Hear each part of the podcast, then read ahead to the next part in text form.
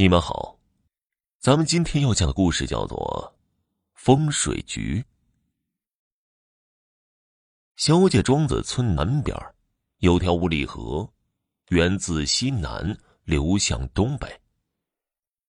传说，河南老柳树下是一块难得的风水宝地。老话都说了：“西南水，东北流，老柳低头出绛侯。”这个说法还有个来历，说是很多年前的一天，村子里来了一个衣衫褴褛的落魄先生。先生自称是南方人，本意到北方投亲戚，亲戚没偷着，盘缠用光了，流落到萧家庄子。村子里的人嫌弃他脏，说的话也听不懂，都不愿意收留他，连碗水都不舍得给他喝。只有村子头上的余寡妇天性善良，将洛普先生领到家里，热水热饭招待他，给他换洗衣服。临走的时候，这先生对余寡妇说：“你一个寡妇人家，自己不容易，也不怕闲言碎语，还收留我这么个糟老头子，你真是菩萨心肠啊！”临走了。我没有什么回报你的。这几天我在周围转了转，给你家看了一块阴宅地。你不要告诉别人，等到明年开春就把你家的祖坟迁过去。记住了，西南水东北流，老柳低头出绛侯。来年开春的时候，于寡妇就将于家的坟头都迁到了五里河边大柳树下。于寡妇膝下就余下一根苗，小名叫做根儿，那年才十岁。于寡妇对根儿是悉心管教，为了送他去读私塾，自己下地和大牲口一起给人家拉犁，晚上做针线活，熬到油灯烧了头发也不觉着。吃着这般常人难受的苦，硬是让根儿学了文化。根儿也没有辜负娘的苦心，他读书读得好，后来参加了队伍，打了无数仗，鬼门关上走了无数遭。这根儿也是个孝子，尽管离家一别十几年，每到一地就给自己的娘捎信儿，说：“娘，我还活着，活得好好的，您老放心吧。”这信儿有时候是从东北长春捎回来的。有时候从南京捎来，从重庆，后来是朝鲜，就这样，根儿心里想着娘活了下来。再回萧家庄子的时候，已经是军长了。根儿他娘活到九十岁，死后也葬在了大柳树下。那个时候，大柳树长得已经很老了，树皮大块大块的掉下来，树中间烂出一个大洞。有人说呀。里面住了大蛇，是守护坟茔的。县里专门派人将坟地整修，立了石碑，上面写着“将军父母之墓”。县委书记吩咐村里定期去草填土。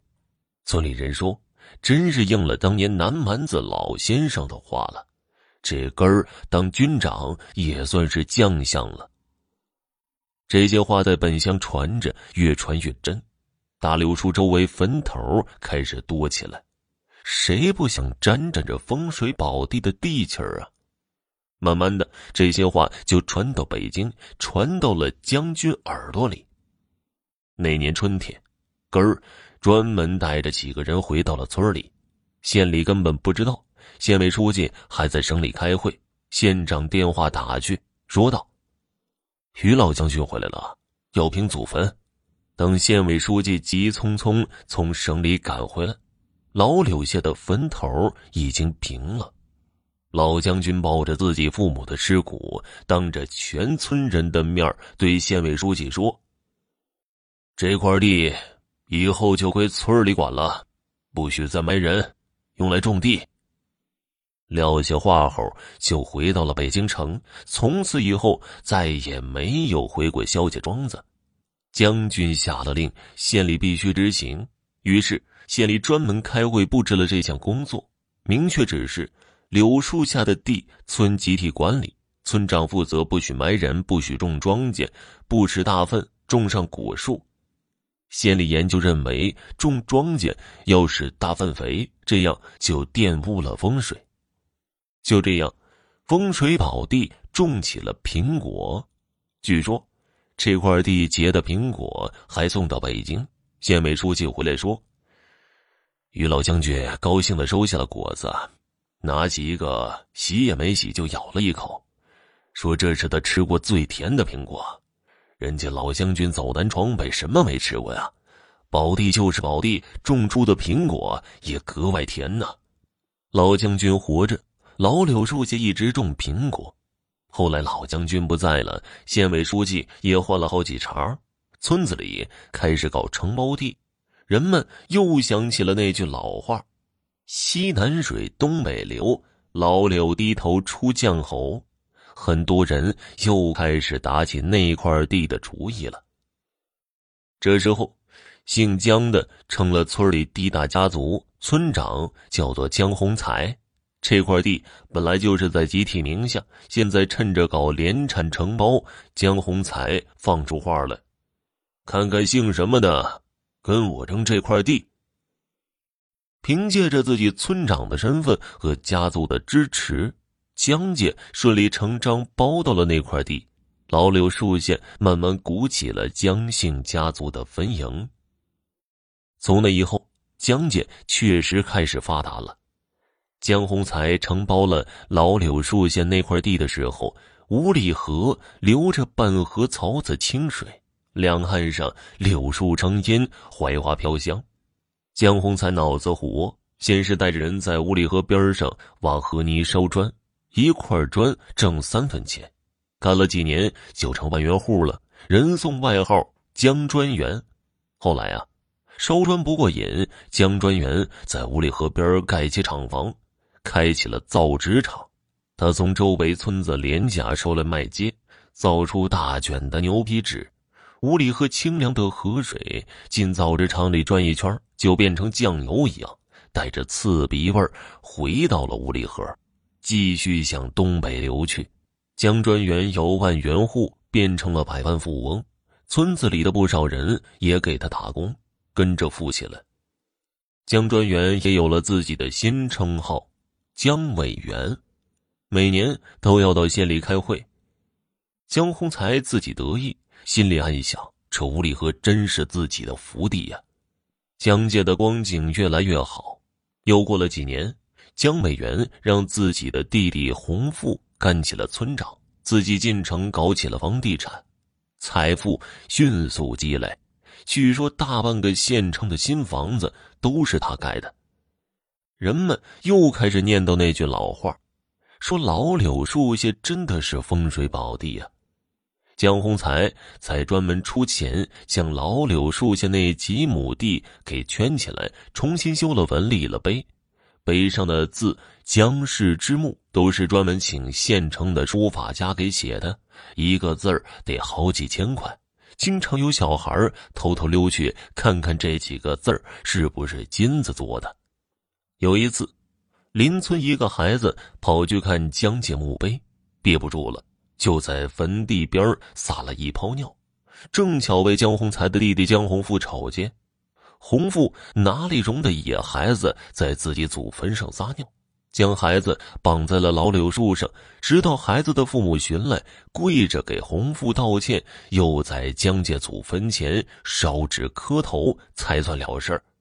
有人将这件事告诉了洪才，洪才一拍桌子，绑起来算是便宜他了，要我不打断他的腿。说来也怪啊，就在事业辉煌的时候，江洪才开始遇到麻烦事儿。先是跟自己很要好的一个副县长突然被抓起来，接着自己公司的一个部门经理携款跑了。就在这个时候，家里又出了一件大事儿。江洪才唯一的儿子在美国读书，一天晚上喝多了酒，开着宝马高速上飙车，出了车祸，人被撞成重伤，算是捡回一条命。江洪才遭到这一连串的打击，开始变得紧张起来，心里想：这是得罪了哪路神仙呢？这个时候，有人就在他耳边嘀咕祖坟的事儿，说这祖坟是不是哪里不是啊？应该找个明白人给看看。江洪才说：“那就赶紧找人看吧。”找来的人据说是省城有名的风水先生，在香港都挂得上号。先生来到五里河南老柳树下，那个时候老柳树已经几年没抽嫩芽了。五里河也已经干成了臭泥沟。风水先生绕着坟地转了一圈，看了看，低头像是思索了一会儿，什么也没说。走的时候，给江洪才留了一个信封，里面只留了一句话：“树常青，水长流。”江洪才不解，托人又问，先生才说：“地是块好地。”话说了。西南水东北流，老柳低头出绛侯。如今水不流了，树也枯死了，风水也就尽了。江洪才这才明白，原来是风水坏了。可是看着眼前早就断了流的五里河和满河沟子的臭淤泥，还有那一截枯死的老柳树桩子，江洪才犯了难了。要想让几十里的五里河清水长流，让那枯死的老树发芽，谈何容易啊！要么迁坟，要么治河种树。江洪才真是犯了难了，这风水还能转回来吗？全村人也都眼巴巴盼着。这天晚上，江洪才做了一个梦，他梦见了于老将军。老将军一身土黄的旧军装，站在那棵老柳树下，拿拐杖指着自己，怒目圆睁，什么也不说。江洪才惊出一身的冷汗，猛地从床上坐起来。他也顾不上再睡了，不能再犹豫了，马上抄起电话给秘书打电话，吩咐：“你马上着手策划一个治理和开发五里河生态景观长廊的投资计划。”重点突出治理污染和恢复生态，我们要不惜一切代价恢复五里河的生态景观，不要管什么经济效益，我们先把生态效益补回来，马上办。放下电话，江洪才终于安安稳稳的睡了过去。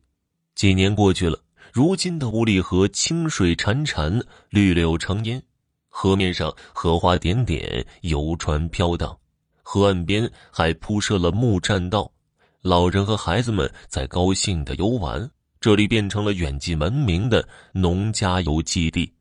至于那块风水宝地，江家的坟头早就都迁走了，如今那里变成了一个精致的小公园。